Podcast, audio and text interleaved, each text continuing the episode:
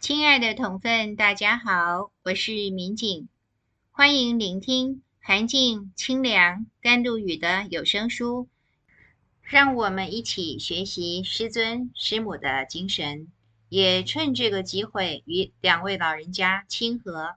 这一集我们要朗读的是孝。一子得道，九祖拔度。韩静老人十三岁那年，以第一名毕业于苏州师范附小，随即考取上海明理中学。彼时父亲已于前一年仙逝。临行之际，母亲刘太夫人从一个箱篋中取出两本手抄书，慎重其事地焚了一炉香。要韩静老人接下两本手抄本。他说：“这是你父亲留给你的唯一遗产。”刘太夫人叮嘱韩静老人，去到上海之后，每日必静静诵读。韩静老人拜寿之后，只身到上海怡亲读书，真的就在每天天未明之前就起床诵读，先读一遍。太上感应篇，再读一遍阴騭文，而后温习学校功课。如此一年过后，他深深觉得这两本书教人为善，比起传统的四书五经更为透彻。但是小小年纪的他，马上就想到：光我一个人知道有什么用啊？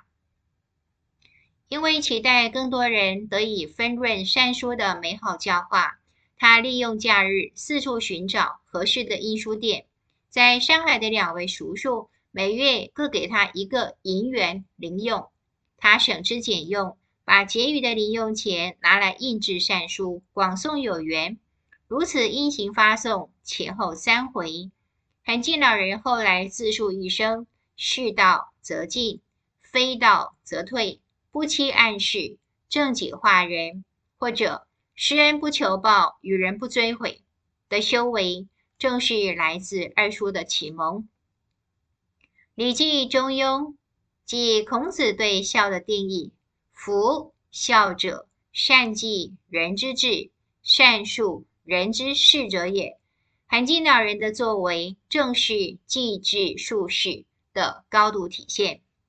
一九三四年，韩静老人准备奉宗主之命到陕西。弘道时，亲族反对声浪四起，母亲刘太夫人却有迥异世俗想象的反应。夫妻俩准备将西行一事禀告刘太夫人前，智忠夫人备妥一桌佳肴，恭请婆婆上座。韩静老人把这件事原原本本禀告母亲，刘太夫人听了，既无斥责。也没有半点错愕的表情，只是一如平常的端庄。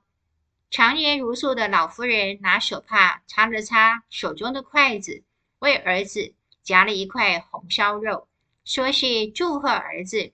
西安是十三朝古都，此去远离上海十里洋场，或许可以借机入山潜修天人之学。韩静老人在取得母亲的谅解下，西卷西行。一九三五年秋，留在上海的刘太夫人病危。韩静老人接获急电后，固然心焦，却因为潼关光电开光的日期早已敲定，而且已禀告无形确认。如期主持开光仪式后，急急赶回上海。刘太夫人已经回天。亲友的批评未必困扰他，未能送终却成为他终生的大痛。